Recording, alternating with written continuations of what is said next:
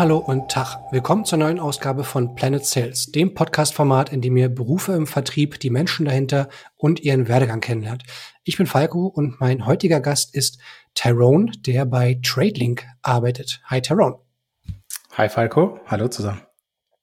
Ich freue mich auf die heutige Folge und ich hoffe auch, dass ihr euch darauf freut. Es wird nämlich heute einen kleinen Einblick darum geben, wie es ist, wenn man eigentlich die Branche nicht ganz verlässt, aber eigentlich so ein bisschen die Seiten wechselt. Und wir werden, glaube ich, einiges heute über Spedition, Logistik ähm, und alles, was dazu gehört, lernen. Wenn euch die Folge gefällt, dann freue ich mich auf Feedback. Ähm, like gern, bewertet gern bei Apple Podcasts, bei Spotify, bei YouTube und folgt gern dem Format auf LinkedIn. Ich freue mich auf alles, was ihr mir an Meinung mitzuteilen habt. Tyrone, wichtig ist, dass wir wie bei allen Leuten starten, Wer bist du eigentlich? Wo kommst du her? Und was wolltest du als Kind werden? Genau, ich bin der Tyrone Smith, komme äh, gebürtig aus den USA, bin aber als Kind schon nach Deutschland gekommen ähm, und wohne jetzt in, in einer ländlichen Region in der Nähe von Bremen. Ähm, und ja, ich habe, wie du gerade schon angesprochen hast, einen Logistik-Background, habe viel in Speditionen gearbeitet ähm, und mich dann irgendwann über den Wunsch, Vertrieb zu machen, zu Tech-Sales entwickelt. Werden wir gleich noch mal ein bisschen drüber quatschen. Ähm, als Kind wollte ich tatsächlich Jetpilot bei der Bundeswehr werden. Ähm, also nicht als kleines Kind, aber schon äh, in meiner in meiner Schulzeit noch. Habe dann aber schnell nach einem Praktikum bei der Bundeswehr festgestellt, dass das irgendwie doch nichts ist. Und ja, jetzt bin ich in Tech Sales gelandet. Du hast als Kind, also quasi als Jugendlicher, ein Praktikum bei der Bundeswehr machen können? Ja, also ähm, ich weiß gar nicht, wie alt ich da war, aber wirklich sehr jung. Aber das war auch wirklich so ein drei Wochen in den Ferien einfach hinfahren und zugucken, was die da so machen, Praktikum. Ich musste nicht ans Gewehr. Also es war jetzt kein, kein Ausnutzungspraktikum, wo du irgendwie im Lager Sachen sortiert hast oder irgendwie geputzt hast, sondern es war wirklich so, okay, stell dich da drüben hin, äh, frag gern zwischendurch was und dann Genau das. Ja, guck einfach nur zu ähm, und stell am Ende Fragen, wenn du welche hast. War schon, war ganz interessant, aber hat mich auf jeden Fall geheilt, was den Gedanken anging. Was war damals das Abschreckende für dich?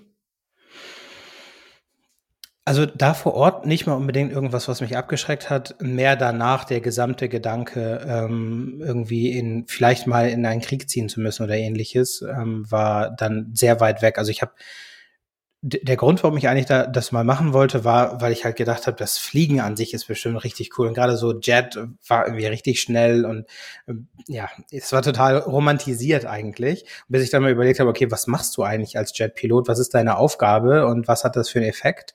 Ähm, da habe ich dann gedacht, nee, doch nicht. Und dann kam noch erschwerend hinzu, dass ich ähm, nicht die besten Augen hatte und auch noch äh, was mit dem Thema Druckausgleich beim Flug zu tun hat. Und dann war ich sowieso schon mal raus. Okay. Das heißt, auch der Alternativwunsch, dann vielleicht zur Lufthansa zu gehen oder zu einem anderen Unternehmen, war damit dann auch passé. Ja, das war auch passé dann. Und dann war auch ganz lange ähm, nichts, was Wunsch anging, weil dann war ich auch ein bisschen in der Berufswahl lost. Und weißt du noch, was so den, den Kompass irgendwie wieder auf den Plan gebracht hat, um so eine nächste Berufsvorstellung zu kriegen? Mhm. Ähm, ich habe dann ganz, ich habe mit 16, glaube ich, angefangen, ähm, Pizza zu backen und auszuliefern in, in Pizzerien, in kleinen Pizzerias. Ich weiß gar nicht, wie das, was die Plural davon ist. Ähm, und habe in der Zeit Leute kennengelernt, die was mit Immobilien zu tun hatten. Total verrückte Story eigentlich, aber es waren dann einfach Leute, die irgendwie ähm, Pizza gebacken haben, ausgefahren haben und nebenbei überlegt haben, wie sie eigentlich richtig Kohle verdienen können und dann Maklerschein nebenbei gemacht haben und solche Spielchen. Und dann habe ich ähm, ganz lange an Immobilien gedacht und wollte auch in, in die Maklerwelt. Da hat sich dann das erste Mal auch so für mich herausgestellt, dass ich heute würde ich es Vertrieb nennen, aber dass ich irgendwie gerne mit Kunden zu tun haben wollte, ein bisschen rumreisen und sowas in der Richtung, Dinge vorstellen. Genau, und dann habe ich ganz lange äh, den Gedanken vor mir hergeschoben, habe dann auch Bewerbung geschrieben und habe tatsächlich eine Ausbildung zum Immobilienkaufmann, ähm, ja, die Zusage bekommen und konnte mit der Ausbildung anfangen.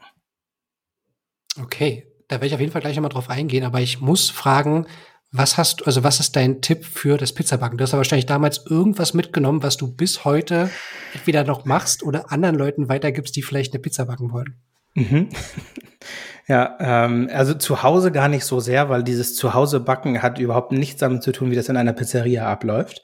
Ähm, aber wir waren äh, mit Trading ähm, beim Offsite und da habe ich auch am, am Steinofen gestanden und habe mich als Pizzabäcker wieder probiert, habe wieder gemerkt, wie meine Leidenschaft dafür entfacht wurde.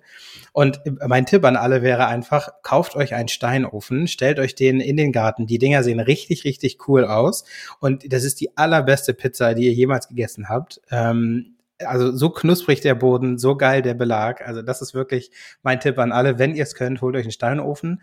Alternativ gibt es, ähm, wie heißen diese Pizzasteine? Genau, Pizzastein für den Grill ist ähnlich, was dabei rauskommt. Die kann ich befürworten. Also alle, die eine Mietwohnung haben, so wie ich, äh, Pizzastein aus dem Baumarkt äh, macht auch ein sehr, sehr gutes Ergebnis. Aber cool. Ähm, ja, wie, das klang aber jetzt so, als hättest du die Ausbildung als Immobilienkaufmann dann zwar bekommen, aber nicht gestartet? Äh, doch tatsächlich gestartet ähm, und da gab es dann den ersten kleinen Rückschlag, was meine Karriereplanung anging. Ähm, ich habe die Ausbildung angefangen, bin dafür sogar extra umgezogen. Ähm, ich weiß gar nicht, wie viel Kilometer, 200, 300 Kilometer von zu Hause weg, gleich mit 18 raus. Ähm, cooles Erlebnis auch, ähm, aber die Firma ist dann leider nach drei Monaten, die, die Zeit, die ich im, in der Ausbildung war, also noch in der Probezeit, hat die Firma Insolvenz angemeldet. Und ähm, das heißt, das war auch so ein bisschen, ich weiß nicht, ob man das Verschleppung nennen kann, aber ähm, die wussten im Endeffekt schon, als sie den nächsten Rutsch Azubis eingestellt haben, ähm, dass das höchstwahrscheinlich nichts wird, die auszubilden, haben es aber trotzdem gemacht, um den Schein zu wahren. Und ähm, genau, so habe ich dann nach drei oder vier Monaten leider die Ausbildung äh, abbrechen müssen, habe dann halt irgendwie mit Jobs mich über Wasser gehalten, erstmal eine Zeit lang mich neu orientiert und so war dann der, der Gedanke von Immobilienkaufmann geplatzt. Ich habe mich dann noch weiter beworben auf so das klassische, ich will halt was Kaufmännisches machen. Immobilienkaufmann, Bankkaufmann und Speditionskaufmann.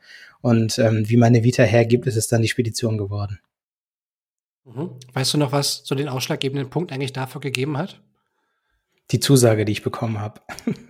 Okay, das war tatsächlich so okay. genau, es war nicht meine Entscheidung, sondern es war, ähm, ich habe beim Unternehmen Vorstellungsgespräch gehabt, habe mit dem ähm, Geschäftsführer ein richtig cooles oder mit dem Niederlassungsleiter ein richtig cooles Gespräch gehabt. Der war mir super sympathisch, ähm, ich ihm scheinbar auch.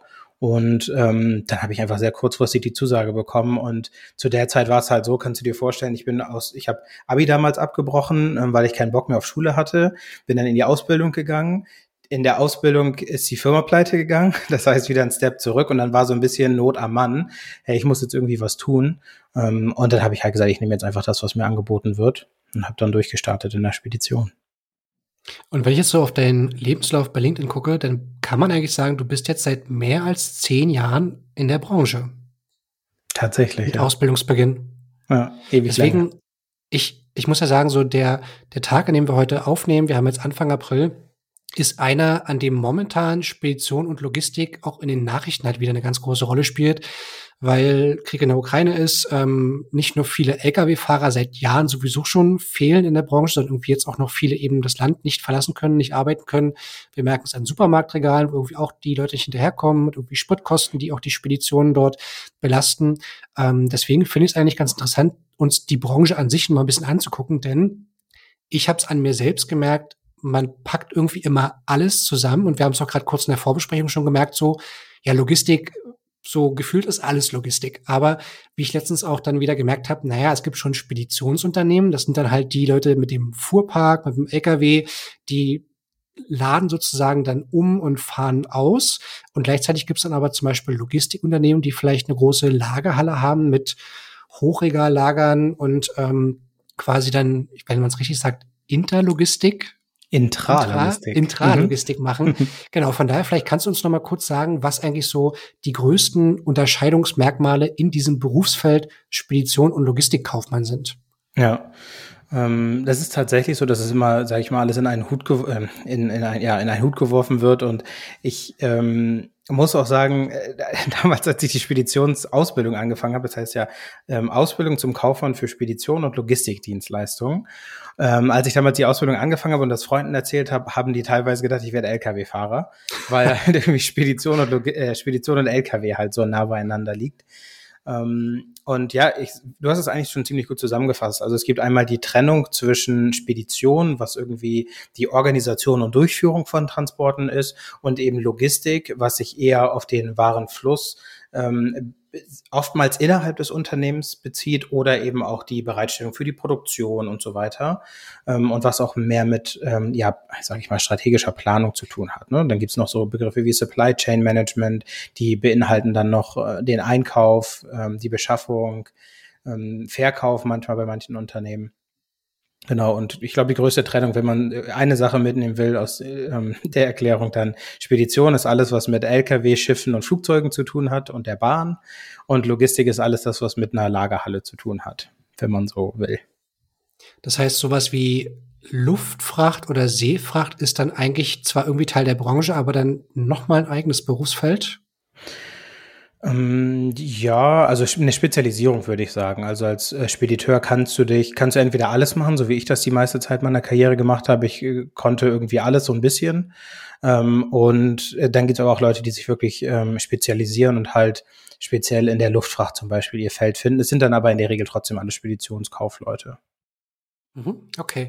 Und wenn ich zum Beispiel jetzt daran denke, ich meine, jetzt abseits vielleicht von irgendwie Krisenzeiten, irgendwie externen Einflüssen, die Trucks rollen immer über die Straße und eigentlich ist es ja wirklich ein Geschäftsfeld, wo ich mit als Außenstehender vorstelle, da ist immer Druck drauf, immer kurzfristige Änderungen, äh, enge zeitliche Pläne. Ähm, und ich habe es überlegt, im Endeffekt, du hast ja dann in deiner Ausbildung auch schon Vertrieb irgendwie kennengelernt. Einerseits, weil es irgendwie auf dem Lehrplan von der kaufmännischen Ausbildung steht, andererseits, weil es vielleicht sogar an deinem Alltag irgendwie schon eine Rolle gespielt hat. Von daher beschreib doch mal, welche Rolle spielt eigentlich Vertrieb in dem Berufsfeld? Mhm. Mm, ja, also du hast recht. Es ist so, dass ähm, ich in der Ausbildung schon erste Touchpoints damit hatte. Es kommt immer sehr, sehr stark darauf an, ähm, wie groß das Unternehmen ist, wie das Unternehmen aufgebaut ist. Ich sag mal so, das, was ich bisher am meisten in meiner Karriere gesehen habe, ist, dass du als Spediteur alles machst. Ich sage immer wirklich von, also damals habe ich immer gesagt, von A bis Z, Akquise bis Zahlungsabwicklung.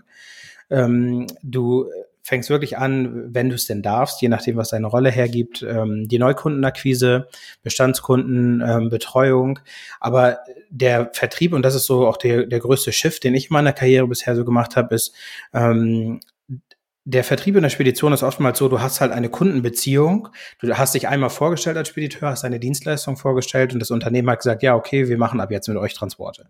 Und ähm, dann wird halt immer, man nennt das so Spot-Geschäft, wird äh, gesagt, wir haben jetzt einen Transport mit so und so viel Containern zum Beispiel von A nach B, mach mir doch bitte ein Angebot dafür. Dann machst du dafür ein Angebot und wenn du halt ähm, das richtige Angebot gemacht hast, das günstigste und das irgendwie was am meisten zusagt, dann kriegst du den Zuschlag dafür und darfst halt diesen Transport oder dieses Projekt durchführen. Ähm, und das ist sozusagen, teilweise arbeiten Unternehmen über Jahrzehnte zusammen und der es ist immer wieder Vertrieb eigentlich, weil du immer zwischendurch machst du dann mal vielleicht ein kleines Kundenevent, du fährst mal zum Kunden, besuchst den, ähm, sowas in der Richtung, musst aber immer den Einzeltransport oftmals verkaufen oder vielleicht auch auf ein Jahr, ein gewisses Jahresvolumen. Es hat absolut überhaupt gar nichts damit zu tun, was ich heute mache und was wir auch aus Tech Sales zum Beispiel kennen, dass du sagst, ich verkaufe eigentlich einmal an einen Kunden und dann irgendwie ähm, Recurring Revenue, äh, Lizenzmodell und so weiter. Das hat damit halt gar nichts zu tun. Ne? Das ist eher äh, Bestandskundengeschäft und immer mal wieder einen neuen ranholen, wenn es geht.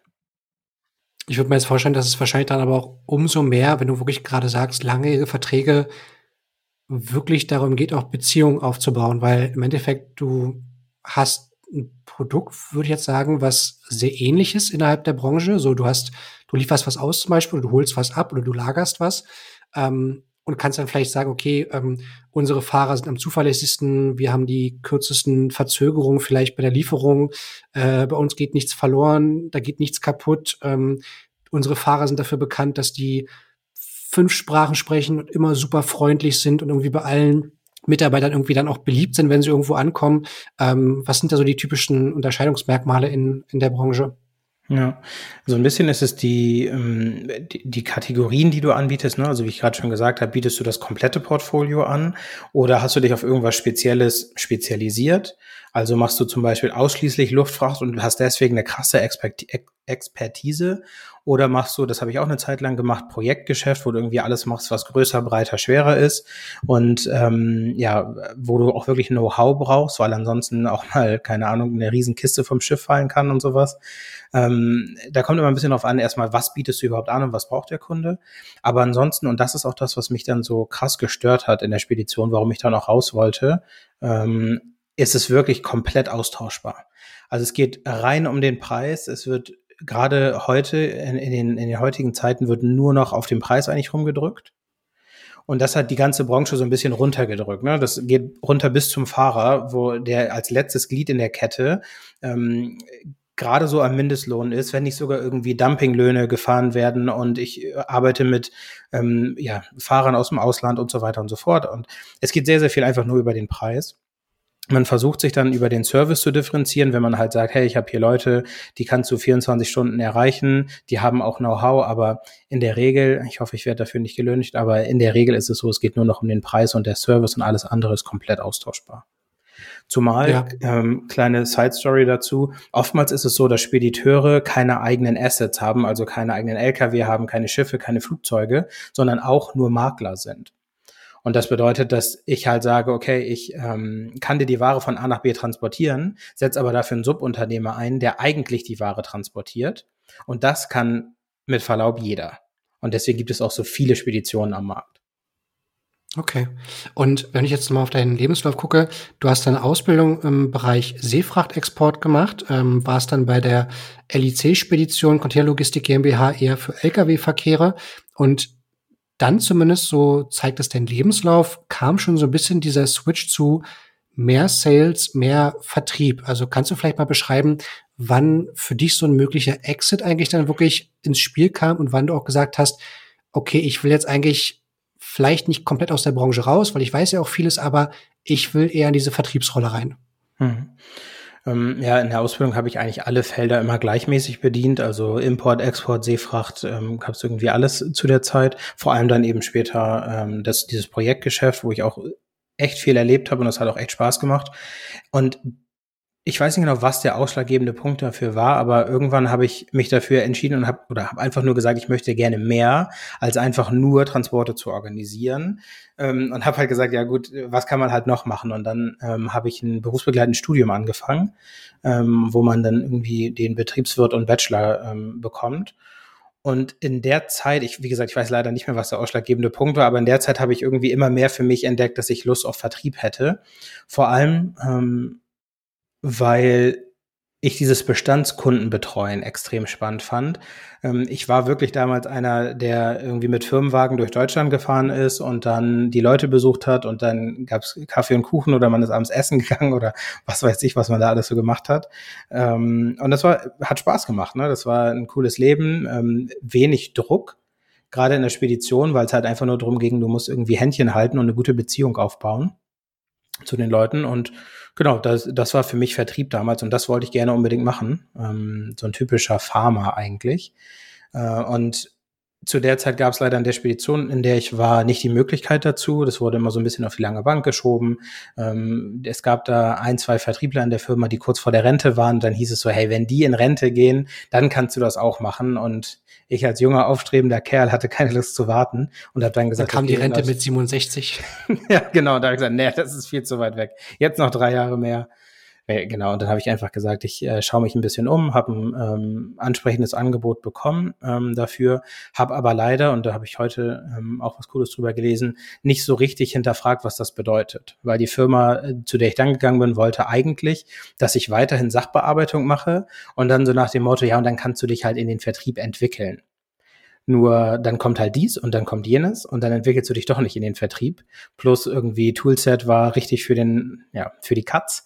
Ähm, und äh, ja, deswegen war das eine sehr kurze Station. Ähm, genau, bis ich dann tatsächlich mit Herzblut im Vertrieb gelandet bin. Mhm. Ähm, was war denn vielleicht zwischendurch, auch wenn sich abgezeichnet hat, so ja, Vertrieb ist ganz gut, das könnte auf jeden Fall mir liegen und wie du gesagt hast, so das Reisen spricht an, irgendwie auch vor allem viel Kundenkontakt zu haben. Hattest du zwischendurch schon so ein bisschen Plan B, vielleicht auch was eine Branche angeht? Ähm, ich glaube so Also nach der, als ich wirklich für mich festgestellt habe, ja, ich möchte in den Vertrieb gehen, mein Plan B war, und da hat sich dann später auch alles zusammengefügt, mein Plan B war tatsächlich ein eigenes Startup zu gründen. Ähm, ich habe so mit einer Idee gespielt, äh, zusammen mit einem Kumpel ähm, was eigenes zu machen und ähm, auch in der Logistik äh, ein Startup zu gründen. Und das war so ein bisschen Plan B, aber das, ja, wie das halt immer so ist, ne? das war alles am Reißbrett. Man hat so ein bisschen überlegt, was, was könnte man Cooles machen. Da war überhaupt noch nichts, was da passiert ist. Und dann hat sich eben diese andere Fahrt ergeben. Deswegen ist das dann recht schnell wieder ähm, verloren gegangen. Aber es gab eigentlich nie eine andere Branche oder irgendwas, was ich anders machen wollte. Ähm, sondern ich war eigentlich irgendwie schon immer in der Logistik und in der, ähm, im Vertrieb, in meinen Augen jedenfalls. Mhm. Weißt du noch, was so vielleicht auch Vorbehalte waren, die du ganz am Anfang mal gegenüber dem Vertrieb hattest und wann die eigentlich dann auch entkräftet waren und du wirklich dachtest so, ja, nee, irgendwie andere Leute mögen jetzt vielleicht ein schlechtes Bild vom Berufsbild haben, aber ich merke, das, das ist eigentlich cool? Hm. Ehrlich gesagt, nein ich war einer von denen, die immer gesagt haben, äh, Vertrieb ist das Geilste überhaupt. Also es gab für mich nie so dieses schlechte Bild eines Vertrieblers, weil ich habe auch während meiner ganzen Schulzeit habe ich irgendwie ja, Multi-Level-Marketing mir mal angeguckt und was es da nicht alles immer gibt. Ähm, ich hatte Bekannte, die bei Tupperware oder auch in der Familie Leute, die Tupperware irgendwie gemacht haben. Und egal welche Art von Vertrieb, einer meiner besten Kumpel hat dann Versicherungskaufmann angefangen zu lernen. Ähm, egal welche Art, ich fand es immer irgendwie cool. Ich fand es immer spannend, ähm, Leuten etwas zu verkaufen, egal auf welche Art und Weise. Und deswegen, ne, es gab keine, keine schlechten, gar kein schlechtes Bild eigentlich von, vom Vertrieb es hat sich jetzt, inzwischen hat sich einiges rausge, äh, rauskristallisiert, wo ich sagen würde, okay, das ist in meinen Augen kein guter Vertrieb. Ähm, da gibt es so ein paar Trainer da draußen und, und Methoden, die man nutzen kann, die ich absolut überhaupt nicht gut finde. Aber ähm, nee, damals überhaupt nicht. Mhm. Und ganz am Anfang habe ich schon angesprochen, du bist aktuell bei TradeLink. Und was für mich eigentlich auch das Besondere und auch das Interessante für den Podcast hier war, ist, dass du das ganze Wissen, was du dort bei allen Firmen zuvor mitgenommen hast, eigentlich jetzt von der anderen Seite einsetzt. Und zwar, du bist jetzt Teil der Tech-Industrie, ihr seid ein Softwareanbieter. Ähm, und ich würde gerne mal von dir erfahren, wie eigentlich dieser Schritt zustande kam, aus dieser vielleicht doch recht antiquierten Branche, wie du meintest, die Tools, die eingesetzt werden, nicht immer die modernsten, eigentlich dann zu einem Start-up zu kommen und im Endeffekt zu einem äh, Softwareunternehmen. Ja. Ähm, wie das das Schicksal manchmal so will. Ähm, ich hat, hatte dann den, den Job gewechselt, habe ähm, beim Unternehmen angefangen und dann kam ja Corona ähm, und da gab es erstmal extrem viel Unruhe in der Logistik, ne? auch also in der Logistik und der Speditionswelt, weil halt alle auf einmal Angst hatten, hey, wird es überhaupt noch genug Transporte geben? Ähm, kriegen wir noch Ware aus China? Die Importe sind weggebrochen, Exporte sind ausgefallen, es gab keine Container mehr. Es war eine richtig, richtig wilde Zeit in der, in der Speditionswelt. Und ähm, ja, der, der damalige Chef hat dann so ein bisschen die Reißleine gezogen und hat gesagt, hey, ich habe hier zwei Vertriebler sitzen und mir reicht einer, wenn ihr eh nicht rausfahren könnt. Ähm, und hat mich dann vor die Tür gesetzt. Und das heißt, ich stand dann da ähm, mitten in der Corona-Pandemie, hatte zweimal kurzfristig einen Job gewechselt, also ähm, mit dem Hintergedanken, oh Mist, jetzt werde ich als Jobhopper bezeichnet. Ähm, jetzt muss ich immer erklären, warum ich zweimal so kurz bei Unternehmen war. Und ich war wirklich am Boden, muss man sagen ja. ähm, und habe dann so ein bisschen gebraucht, mich ähm, ja mich wieder zu fassen und zu überlegen, was ich eigentlich machen will. Und dann habe ich eigentlich einen Rundumschlag gemacht, was was Bewerbung anging, aber dann wirklich mit dem Ziel, ich will nur noch ähm, will nur noch Vertrieb machen. Ich habe mich auf nichts anderes mehr beworben und nicht mal mehr unbedingt Logistik. Ich hatte das so für mich abgeschrieben nach dem Motto, hey, ich will jetzt nicht mehr ähm, Speditionsvertrieb machen, irgendwelche Transporte verkaufen, keine Lust mehr drauf sondern ich will jetzt eher etwas machen, wo ich Abschlüsse jagen kann, wo ich wirklich einmal sagen kann, hey, ich habe hier jemand abgeschlossen, ich habe hier etwas verkauft, wie auch immer das aussieht, und habe einen neuen Kunden gewonnen. Und nicht mehr dieses, ich muss irgendwie über Jahre hinweg eine Geschäftsbeziehung pflegen. Genau, und dann bin ich irgendwann, frag mich nicht warum, auf LinkedIn aktiv geworden und habe ähm, immer mal wieder einen Post losgelassen, habe irgendwas erzählt. Ich weiß heute gar nicht mehr, was es war. Ähm, und wie es der, der glückliche Zufall dann so will, hat mich der ähm, einer der Gründer ähm, äh, von TradeLink, der Frederik, äh, auf LinkedIn entdeckt und hat mir dann eine Nachricht rüber, gescho rüber geschoben, so nach dem Motto, hey, ich sehe, was du hier auf LinkedIn machst, ich sehe deine Vita, finde ich irgendwie ganz spannend. Willst du, wollen wir nicht mal sprechen? Ich suche jemand, der mit mir Sales zusammen aufbaut bei TradeLink. Und dann habe ich so geguckt, okay, warte mal, was, was ist TradeLink? Noch nie gehört. Die waren damals, glaube ich, ein halbes Jahr alt. Ähm, hab, hab reingeschaut, hab so gedacht, Moment mal, das ist doch ziemlich ähnlich wie die Idee, die du damals hattest. Das ist Logistik, das ist ähm, Software und es ist Vertrieb. Auf jeden Fall will ich mit dem sprechen. Und ja, dann haben wir äh, gequatscht, waren uns äh, sympathisch und ähm, mir hat die Vision von TradeLink sehr gefallen und genau, dann bin ich in Tech Sales gelandet, ohne überhaupt zu wissen, was das bedeutet. Ich hatte keine Ahnung von Sales Development, von Account Executives. Das gab es damals bei uns alles nicht. Es hieß nur, ich brauche jemand, der Sales und Marketing mit, äh, mit mir zusammen aufbaut. Hast du Lust? Und dann ging's los. Was hast du denn damals über die Tech-Industrie oder über Software-as-a-Service-Modelle schon gewusst? Nichts. Null Komma gar nichts. Ich wusste wirklich nichts. Das muss ich echt so sagen. Ich habe mich auch gar nicht damit auseinandergesetzt. Für mich war es nur ähm, Startup, ähm, Logistik, Vertrieb. Mehr muss ich nicht wissen. Und alles andere habe ich tatsächlich erst dann im Laufe der Zeit gelernt, als wir bei Trading den Vertrieb aufgebaut haben, als es dann noch dran ging, das Team mit aufzubauen und solche Sachen. Da habe ich mich dann angefangen, wirklich tief mit ähm, Software as a Service auseinanderzusetzen und die ganze Welt zu entdecken, die es jetzt da draußen gibt. Jetzt bin ich ja gespannt. Also klingt ja auf jeden Fall viel nach Abenteuer, auch vor allem so nach Aufbruchsstimmung, weil du gesagt hast, so, du warst irgendwie am Boden, jetzt gab es irgendwie eine Option, das klang spannend, so gefühlt, hey, das ist eigentlich das, was ich selbst machen wollte. Wie liefen so deine ersten Wochen dann eigentlich ab und wann hast du vielleicht das erste Gefühl gehabt, vielleicht kann ich das, was ich eigentlich die ganzen Jahre zuvor gemacht habe, ja wirklich hier jetzt weiter benutzen an, an Wissen? Mhm. Also das Wissen so aus der, aus der Spedition und Logistik war mir von Anfang an klar, dass ich das mitnutzen kann, ne? weil das ja das gleiche Feld ist und ich auch dieses, ähm, vor allem was mich damals bei Trading so angesprochen hat, war, dass ich dieses Problem, was ist, ähm, was Trading löst, dass ich das einfach tagtäglich selber gemerkt habe. Ich wusste ja damals in der Speditionswelt, wie oft ich Anrufe kriege, E-Mails schreiben muss, Excel-Listen hin und her schicken muss, um irgendwie alle Leute informiert zu halten über die Transporte, die sie mit uns zum Beispiel gebucht haben. Und das heißt, dieses Problem kam mir extrem bekannt vor und deswegen wusste ich auch, dass ich dieses Know-how, was ich habe, einsetzen kann. Das war natürlich auch ein Grund, warum ich gesagt habe, ja, ähm, will ich gerne machen. Ich weiß nicht, ob ich genauso euphorisch gewesen wäre, wenn, keine Ahnung, ein HR-Startup mich angesprochen hätte. Ähm, aber ja, genau. Von daher, ich wusste recht schnell, dass ich das mitnehmen konnte. Der Verlauf war allerdings ähm, ganz anders, als ich mir das vorgestellt hatte, weil du kannst dir vorstellen, ein, weiß ich nicht, achtköpfiges Team, ähm, die gerade mit einem MVP losgelaufen sind. Ähm, wir haben wirklich äh, bei Null angefangen und hatten hohe Ziele, haben sie auch heute noch und haben echt einfach gemacht. Ne? Das war, da war nichts irgendwie rumsitzen und, und überlegen, welche Strategien könnte man vielleicht mal machen, sondern wir sind einfach losgelaufen und haben äh, den Vertrieb gestartet und das war wirklich eine richtig, richtig wilde Zeit. Beschreib mal, was an den Vertriebsaufgaben dir eigentlich dann sehr vertraut vorkam, was sich irgendwie auch ganz natürlich angefühlt hat und wo du gemerkt hast, jetzt in dieser Rolle, wie du sagst, Abstöße zu jagen, eigentlich wirklich nochmal auch so eine Art von innere Barriere war für, okay, da merke ich, jetzt lerne ich wirklich was Neues und mache vielleicht auch was, was ich einfach vorher noch gar nicht gemacht habe. Ja. Also neu war für mich auf jeden Fall Remote Sales. Ähm, das habe ich vorher noch nie gemacht, dass ich irgendwie über Video, das hat, hatte auch da gerade in Corona, das war ja Anfang von Corona noch, ähm, gerade angefangen, jedenfalls, dass das so breit getreten wurde, dass man halt immer alles per Videomeeting gemacht hat. Ich kann mich noch richtig gut dran erinnern, dass damals manche Leute auf Nachrichten dann geantwortet haben mit, ja, momentan können wir leider keinen Besuch empfangen, wir können noch mal sprechen, wenn Corona vorbei ist. Oh, Gott sei Dank bin ich darauf nicht eingestiegen, ich werde heute noch nicht mit den Leuten sprechen. Ähm, ja, und von daher, wir haben dann halt extrem viel bei Video gemacht. Das war komplett neu für mich. Und ähm, auch dieses Closing halt einfach, ne? Mit den Leuten ähm, irgendwie ein, heute nennen wir das irgendwie Buying Journey oder so, habe ich alles gelernt, dass es das gibt, das mit den Leuten durchzumachen und irgendwie gemeinsam auf ein Ziel zu, hey, wir werden bald zusammenarbeiten, das kann wie folgt aussehen, dahin zu kommen, das war halt alles für mich neu. Ne? Ich hatte ja nur vorher so, hey, wir haben LKW, wir haben Schiffe, ihr habt, äh, ihr habt Ware, lass mich deine Ware bewegen.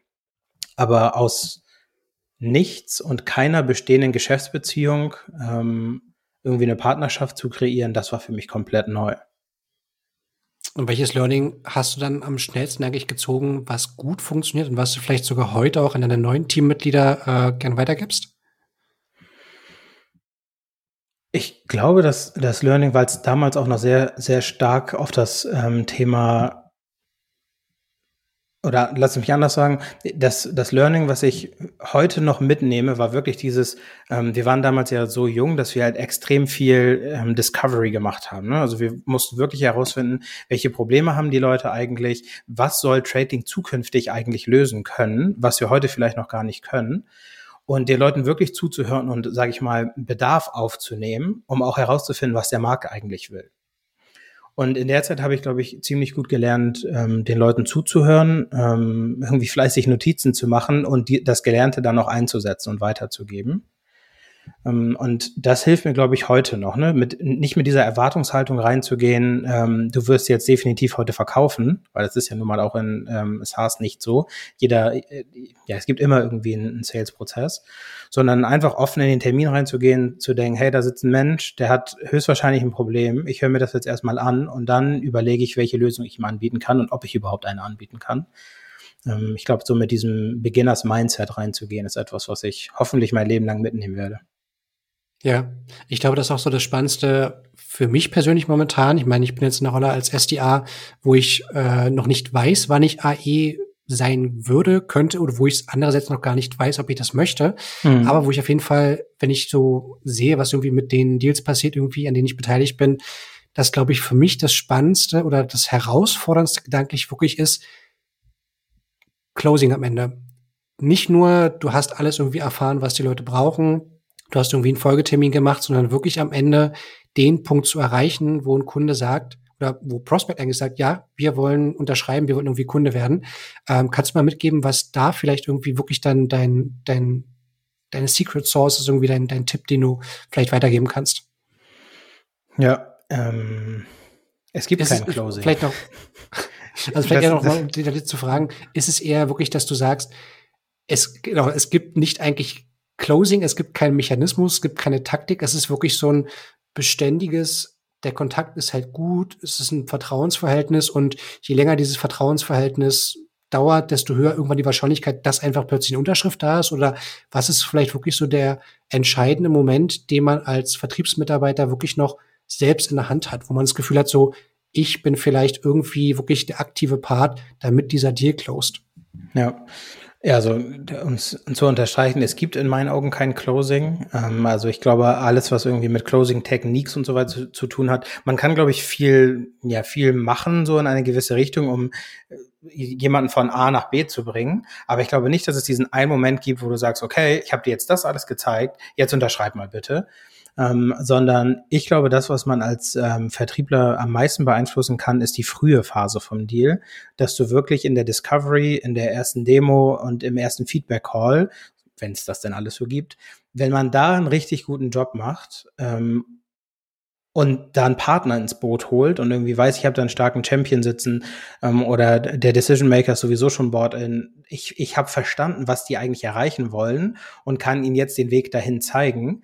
Ähm, ich glaube, das ist das, was, was man am meisten beeinflussen kann. Alles andere danach, bekommen die Budget, ähm, sind wir irgendwie uns legal einig, I don't know, ist der Zeitpunkt gerade richtig? Das kann man alles gar nicht beeinflussen, meiner Meinung nach. Es gibt immer ein bisschen Kniff und hier und da, aber das ist nicht so sehr in deiner Hand. Aber gleich am Anfang schon mal sicherzustellen, dass du überhaupt verstehst, warum dieser Kunde kaufen wird, ist, glaube ich, das, was man am meisten beeinflussen kann. Also ernst nehmen, im Endeffekt die Leute auch nicht zu enttäuschen, wahrscheinlich auch schnell zu sein in der Zeit. Also gerade jetzt irgendwie hast du mich so ein bisschen getriggert, weil ich denke, ja, okay, meine Rolle als SDA ist eigentlich halt das Thema, was ich, was mein eigener Anspruch ja im Endeffekt ist, was ich für die Kollegen auch gut vorbereiten möchte. Das heißt eigentlich, der Einstieg des Deals weitaus wichtiger als das, was irgendwie sozusagen am zweiten, dritten Termin passiert. Ja, meiner Meinung nach schon, weil ich glaube, sogar im zweiten, dritten Termin bist du ja schon hinterher irgendwo. Ne? Es passiert ja extrem, also das, was wir ja heute haben, ist, du hast einen Termin, Discovery, Demo, whatever, Machbarkeitsprüfung, keine Ahnung, jeder nennt das irgendwie anders. Ähm, und dann gibst, lässt du den Prospect mehr oder weniger alleine. Gibst ihm vielleicht ein Recording mit, gibst ihm eine Präsentation mit, ähm, und dann lässt du ihn alleine und dann muss jemand für dich intern verkaufen. Dann muss jemand erstmal seine Hausaufgaben machen.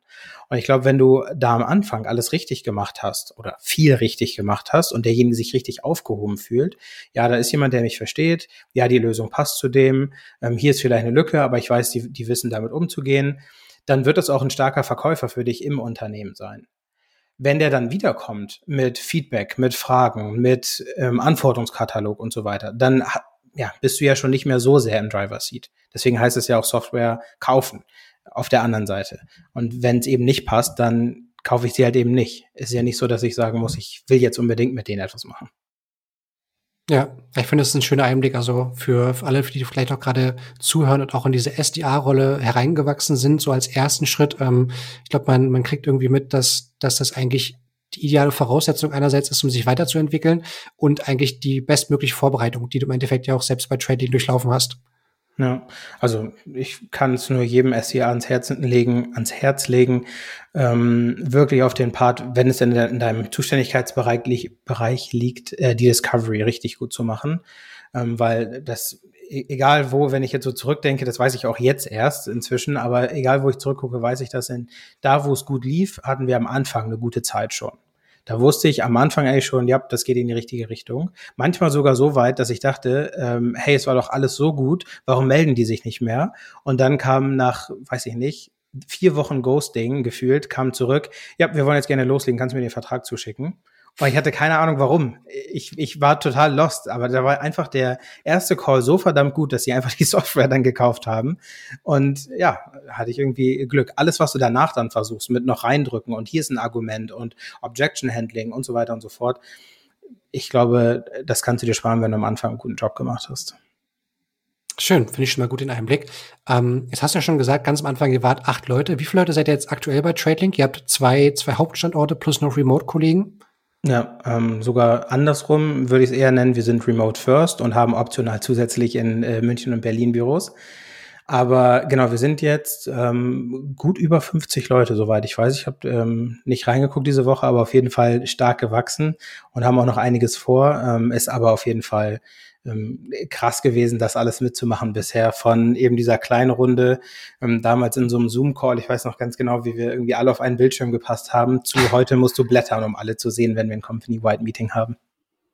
Ja, beschreib doch mal kurz so, wie eigentlich dann für dich so die einzelnen Schritte ausgesehen haben. Du hast gesagt, es war viel Marketing auch anfangs noch. Du hast die SDA-Funktion genauso wie die AE-Funktion eigentlich übernommen, war es wahrscheinlich ein Stück noch Customer Success Manager, wahrscheinlich sogar Implementierungsmanager äh, ähm, und bist im Endeffekt heute Teammanager. Du hast ein eigenes Team ähm, und ja, ich würde mal interessant finden, wieso eigentlich vielleicht Stück für Stück noch die die Aufgaben hinzugekommen sind oder einfach sich dann erweitert haben ähm, mit der Zeit, wo du jetzt ähm, ja schon bald gut zwei Jahre bei Trading bist.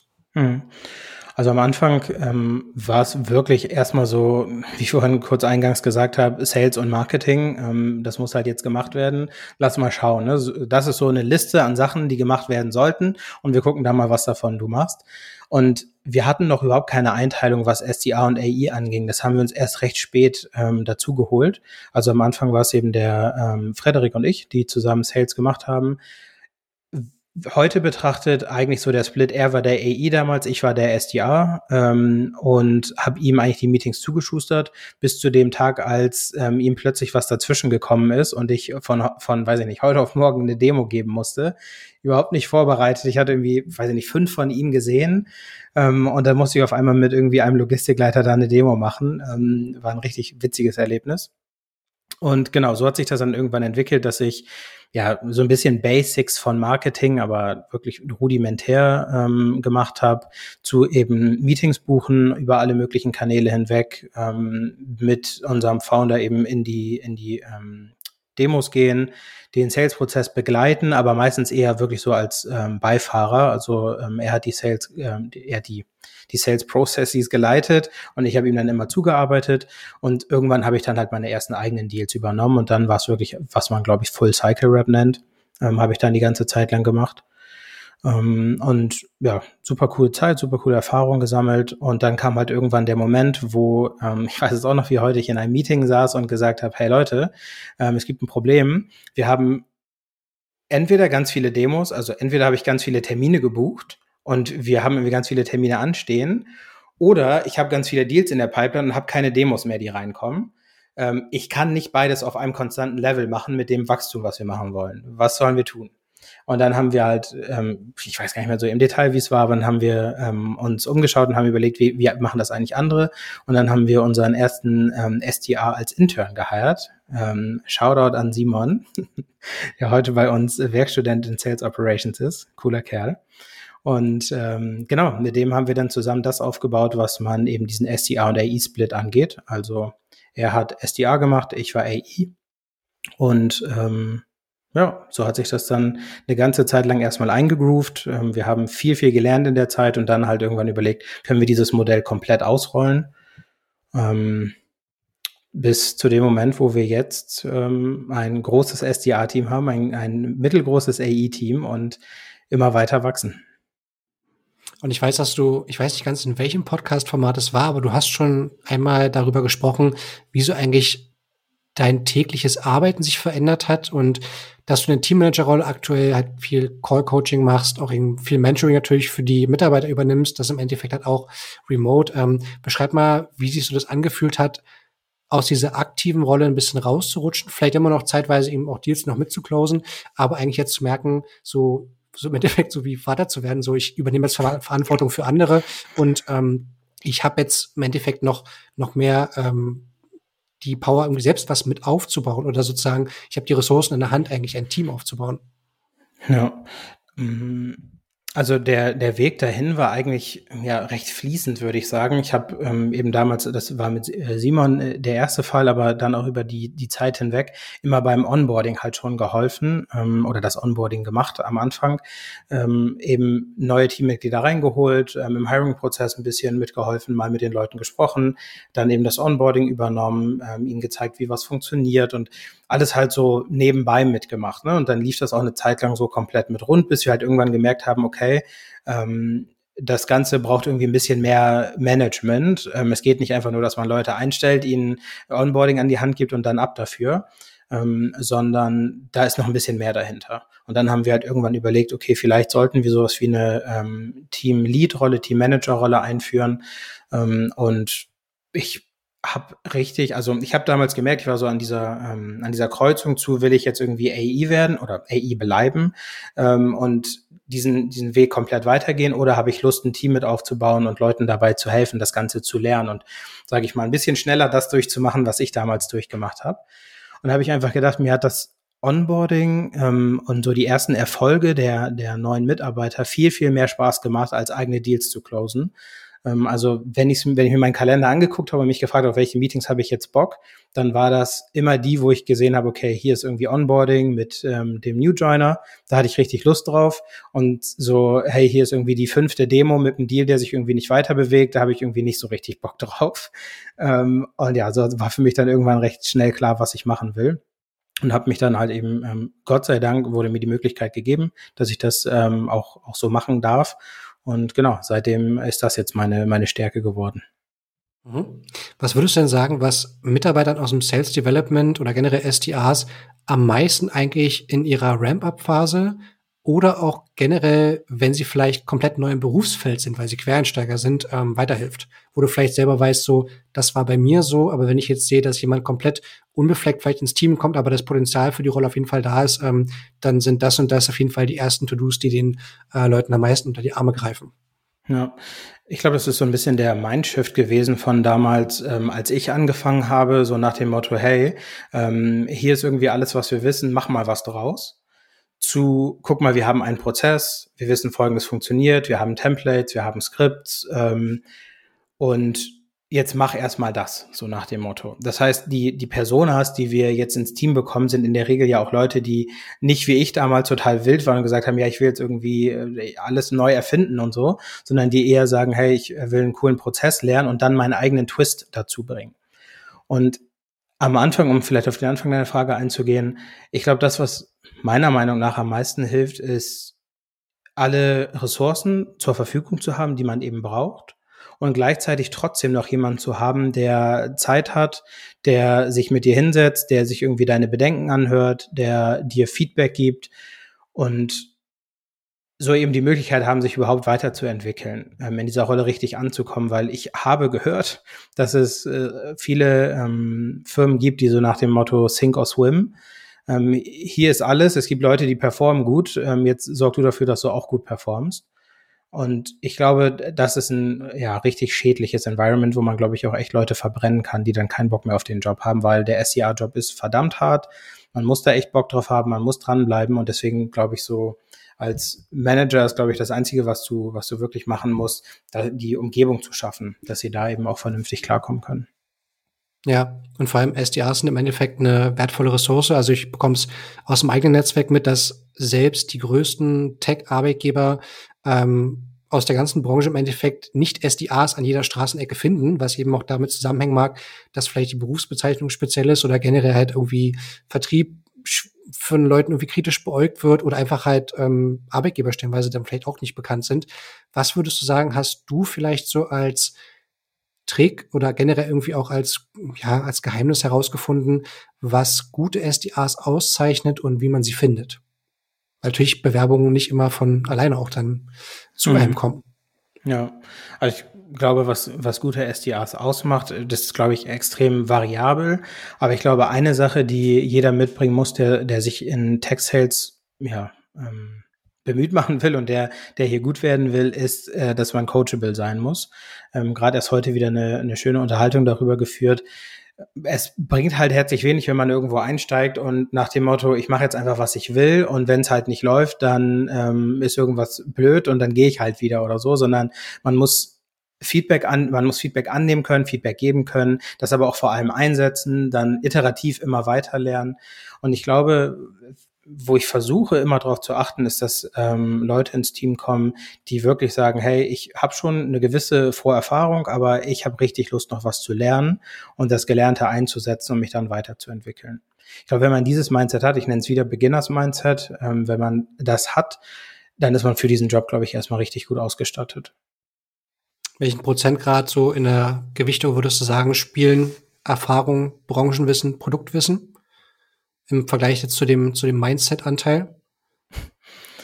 Ja, vielleicht ein bisschen salopp, aber ich würde sagen, alles, was du aufgezählt hast, 0% und das Mindset 100%.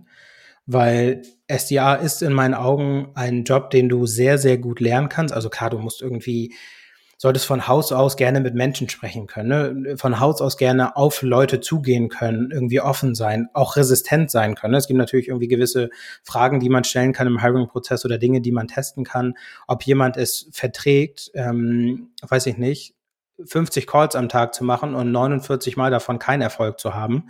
Ähm, sowas muss man halt schon abkönnen. Aber ich glaube, was so Vorerfahrung, Branchenwissen, Zero, und dann wirklich Mindset und Lust haben, das alles zu lernen und das dann aber auch zu beweisen. Sich wirklich hinzusetzen und zu sagen, abends, anstatt Netflix zu gucken, sich mal anzugucken, was muss ich als SDA eigentlich können? Sich irgendwie branchenspe branchenspezifische Dokus anzugucken. Keine Ahnung, meinetwegen ein Supply Chain Management Buch zu kaufen und das durchzulesen, irgendwie Fachbegriffe, I don't know. Wenn du das mitbringst, ist es viel, viel wichtiger als die Vorerfahrung. Mhm. Was würdest du sagen, ist eine gute Quelle, um dann im Endeffekt diese Quereinsteiger oder diese, diese formbaren Menschen eben fürs Team zu finden? Das verrate ich nicht. Nein, Quatsch. Es ist, ähm, also den Heiligen Gral habe ich bei Weitem nicht gefunden und die, die ganze Branche, wie du schon gerade gesagt hast, von klein bis groß, alle strugglen gerade damit, ähm, junge, hungrige Talente zu finden. Ich glaube, eine der, der Gründe ist gar nicht mal so sehr, dass ähm, die Leute nicht da sind. Ich glaube einfach, dass gerade das ganze Funding, was so in den Markt gegeben wurde und diese ganze, das Wachstum, was gerade im, im Tech-Bereich ist, dass das einfach zu schnell kommt und da halt eben die Leute, wenn man sowieso schon so demografischen Wandel in der Gesellschaft hat und so, dass da die Gesellschaft nicht so ganz nachkommt. Ähm, Plus halt, wie du auch schon gerade gesagt hast, Sales Development Representative ist nichts, was irgendjemand googelt und sagt, hey, ich möchte gerne Sales Development Representative werden, wenn ich das nicht vorher schon mal gehört habe. Das heißt, ähm, ja, ich glaube, wenn man auf Inbound-Bewerbung setzen will, sollte man schon ganz genau wissen, was man da ausschreibt und wie Leute das finden sollten. Ähm, ansonsten gibt es natürlich sehr coole, ähm, wiederum andere Startups, die gerade ähm, äh, aufsteigen die Quereinsteigern eben die Möglichkeit bieten. Ne? Also die sagen, ich ähm, schalte aktiv irgendwie Ads auf gewissen Portalen oder in gewissen Social Medias, wo ich halt Leute aus Tourismus, Gastronomie etc. anspreche, die halt schon mal Customer-Facing waren und die irgendwie das Potenzial eben mitbringen, um sie dann rüber zu Tech-Sales zu holen. Ich glaube, das mhm. ist eine sehr coole äh, Möglichkeit gerade für die gesamte Branche. Ja, schöner Verweis nochmal auf die Folge mit äh, Dominik Blank, einem der Founder von Highrise, der auch schon hier im Podcast zu Gast war. Genau der. Ja, sehr schön. Dann würde ich als letzte Frage ähm, nochmal mitgeben. Du hast jetzt Anfang des Jahres den Sales Career Podcast gestartet. Du bist äh, Host und hast, äh, glaube ich, sogar schon die zehnte Folge mittlerweile online, also kleines Jubiläum schon. Mhm. Und ähm, ja, was hat der Podcast dir vielleicht noch mal gebracht im Austausch mit, also im regelmäßigen Austausch mit anderen Leuten aus der Branche für deine eigene Rolle im Vertrieb? Mhm. Witzigerweise habe ich den ähm, Podcast eigentlich ähm, gestartet, weil ich vorher schon immer so viel mit Leuten aus der Branche gesprochen habe, weil irgendwie immer, also ich war ja damals so, dass ich mehr oder weniger alleine war und das alles lernen musste und deswegen habe ich halt irgendwann rausgeguckt, LinkedIn, Google, keine Ahnung was, wo kann man Leute finden, die einem was was helfen können. Ähm, und da habe ich schon immer so viel mit Leuten gesprochen und irgendwann habe ich mich gefragt, diese ganzen Gespräche, die ich hier führe, ähm, warum nehme ich die nicht einfach auf und gebe die irgendwie anderen Leuten weiter? Ähm, weil es einfach so extrem viel zu lernen gibt und ähm, ähnlich wie dein Format jetzt auch so ein bisschen zu durchleuchten, wie Leute eigentlich dahin gekommen sind, wo sie heute sind. Ähm, weil auf der einen Seite gibt es halt diese ganzen äh, Tactical Podcasts zu, wie schreibe ich eine geile Subject Line, wie, was muss ich am, am Telefon sagen und so. Aber sich zu fragen, wie komme ich eigentlich, wie werde ich erfolgreich, glücklich in Sales und so weiter, das waren Themen, die mich einfach krass interessiert haben.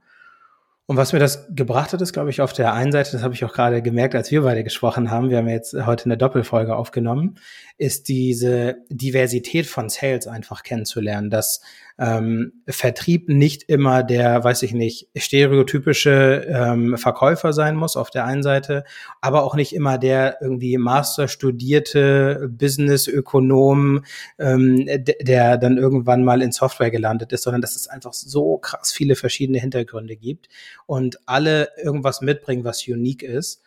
Und wir alle, glaube ich, extrem viel voneinander lernen können. Das ist so das, was ich momentan am meisten mitnehme. Sehr schön. Das heißt, der Sales Career Podcast von dir ist so ein bisschen quasi die, die Tageszeitung von Vertrieblern. So jede, jede Woche, jede zwei Wochen irgendwie eine neue Ausgabe und eigentlich, wie du meinst, immer wieder Insight aus der Branche oder auch ein Alltag, äh, Alltagseinblick irgendwie von Kollegen, der im Endeffekt halt so Stück für Stück ähm, ja, die eigenen Erfahrungen ein bisschen erweitern kann. Ja, genau. Und vor allem wirklich adressiert an Leute, die ähm, gerade frisch reinstarten. Also ich glaube, wenn jetzt alte Hasen dabei sind, ähm, die werden da höchstwahrscheinlich nicht ganz so viel finden. Ist bestimmt auch mal immer wieder was Cooles dabei, aber es ist wirklich äh, ähm, stark ausgerichtet an Leute. Ich stelle mir immer wieder mich selbst vor, als ich damals angefangen habe ähm, mit Tech Sales und ich irgendwie gar keine Ahnung hatte, welche Fragen habe ich mir eigentlich damals gestellt, ähm, gerade was meine eigene Karriere angeht. Und die Fragen versuche ich irgendwie zu beantworten oder beantworten zu lassen, besser gesagt. Sehr schön, Tyrone. Auf jeden Fall freue ich mich sehr, dass du die Zeit fürs Gespräch heute genommen hast. Wir haben einen schönen Einblick bekommen ähm, in deine Karriere und im Endeffekt auch in eine Person, die ein positives, sehr positives Bild von Vertrieb schon immer hatte und vor allem das irgendwie auch äh, daraus einen Ansporn gezogen hat. Ich fand es schön, wie wir äh, nochmal auch einen kleinen Abstecher gemacht haben in äh, Vertrieb, Logistik, so ein bisschen den Blick hinter die Kulissen und dass es im Endeffekt sehr lohnenswert sein kann, eben sein Wissen an anderer Stelle in der Industrie aber nochmal einzusetzen. Von daher, ähm, ja, du kannst gerne noch ein kleines abschließendes Wort, eine Message für die, für die Zuhörer mitgeben. Ähm, ja, ich, ich glaube, ich, ich würde gern wiederholen, was du in meinem Podcast gesagt hast. Das Ding war wirklich sehr cool. Ähm, aber vielleicht mache ich es ein bisschen breiter. Ich äh, glaube an alle, die das hier hören können und die vielleicht auch einen Quereinstieg planen oder so. Ähm, habt keine Angst davor. Ähm, es ist manchmal ist es ein bisschen risikobehaftet, aber diese Welt ist so, ja, so vielfältig. Es gibt so viel zu tun in Tech Sales, so viele verschiedene Rollen. Lasst euch nicht abschrecken von diesen ganzen komischen Titeln, die da draußen stehen. Ähm, versucht bei den Stellenanzeigen einfach kurz rauszulesen, was man hier wirklich täglich tun soll. Ähm, es macht richtig Spaß. Sehr gut, Tyrone. Hört auf jeden Fall euch den Sales Career Podcast von Tyrone an. Ähm, danke für deine Zeit und ja, wir hören uns hoffentlich bald, liebe Zuhörer und Zuhörerinnen, in der neuen Folge wieder. Wenn euch die Folge gefallen hat, hinterlasst gerne eine Bewertung oder auch einen Kommentar. Ich freue mich über alles Feedback, was auf Spotify, YouTube, Apple Podcasts, LinkedIn eingeht. Tyrone, danke dir, Falco. Hat Spaß gemacht. Bis bald. Ciao. Ciao.